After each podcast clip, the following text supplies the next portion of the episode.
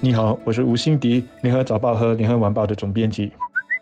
你好，我是罗文燕，华文媒体集团营运总编辑。在新加坡政府大力推动加速接种冠病疫苗之际，代表劳资政三方的全国职工总会、全国雇主联合会以及人力部，在上个星期五七月二号首次发布了关于职场疫苗接种的指导原则。指导原则指出，高风险行业的雇主可以要求员工接种疫苗，把员工接种疫苗列为公司的政策和招聘的标准，来降低冠病在工作场所爆发的风险，保障员工的安全与健康。不过，雇主不能够强制员工接种疫苗，也不能够以拒绝接种疫苗为理由来解雇或威胁要开除这些员工。什么是高风险行业呢？这就包括员工有更大可能接触冠病病毒的医疗人员，接触旅行居家通知者的酒店员工，还有航空服务和海事前线的人员。这也包括住在宿舍的员工。一个判断是否属于高风险行业的做法，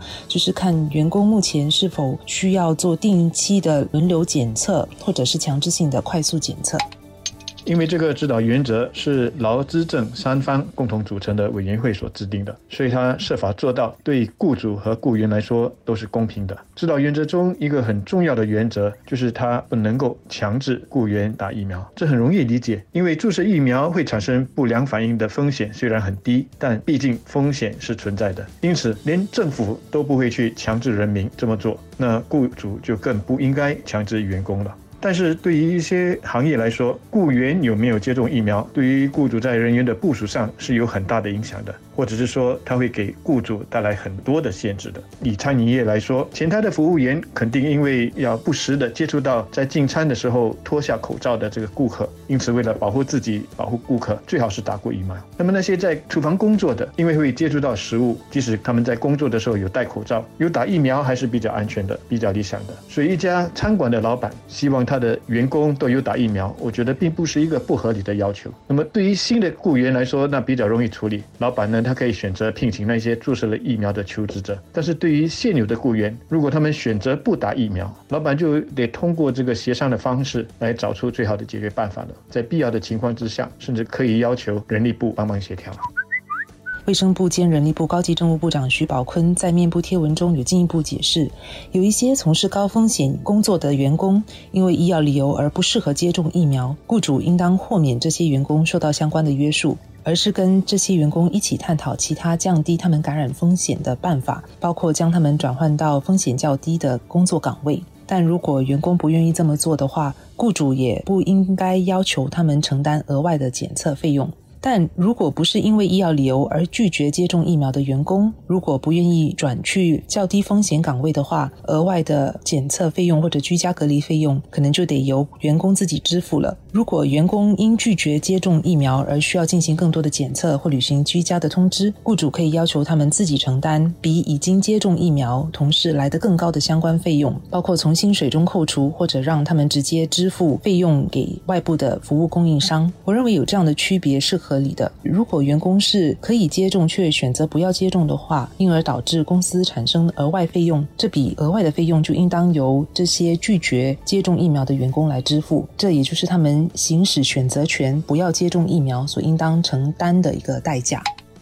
那些不是因为健康的理由，而是完全个人原因选择不打疫苗的那些人，就应该要慎重的考虑自己是否还要留在这些所谓的高风险的行业。这样我觉得对雇主也比较公平。我明白说，他们当初在加入这些行业的时候，可能是完全没有想到他们从事的这个行业会是属于高风险的。这不像选择成为护士的人，他应该没有借口来说自己没有想到自己所加入的这个行业是会面对较高的染病风险。比如说是空服员或者是飞机师，大概不会想到有一天自己的工作也会成为染病风险很高的行业。但是世界在改变，我们已经回不到疫情之前了，所以。个人可以有所选择，我们也尊重个人的选择，但我们也该强调，个人也要承担自己选择之后的后果。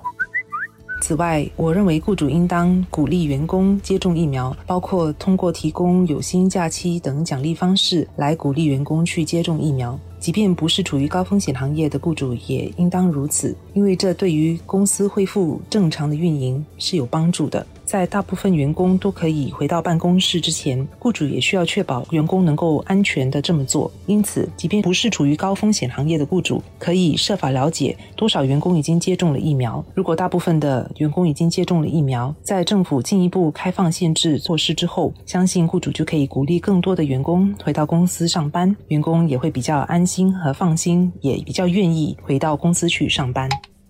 雇主不能够强制雇员打疫苗，但是雇主能不能够通过公司的一些政策和措施来鼓励雇员打疫苗呢？我觉得是可以的，只要这些措施是奖励性的，而不是惩罚性的。这就像政府在鼓励人民去打疫苗的时候，也推行了一些奖励的措施一样。在这方面，我觉得雇主是可以发挥一些创意的，比如给那些打了疫苗的员工多两天的年假。注意，这里的关键是给多两天，你不能够说那些不打疫苗的人，我就扣他两天的年假，那就变成是一种惩罚性的措施了。那从我们目前所能够看到的，注射疫苗这件事不会只是一次过的事。许多专家都已经指出了，官病会跟着我们好一阵子，那就意味着注射疫苗以后很可能是每年都要进行的事。所以，公司或者是雇主确实应该好好的去想一想，公司对于员工注射疫苗的立场，并且根据这个立场去制定一套长远的政策。这样，对于现有的雇员也好，对于未来的潜在雇员也好，都是一个重要的参考。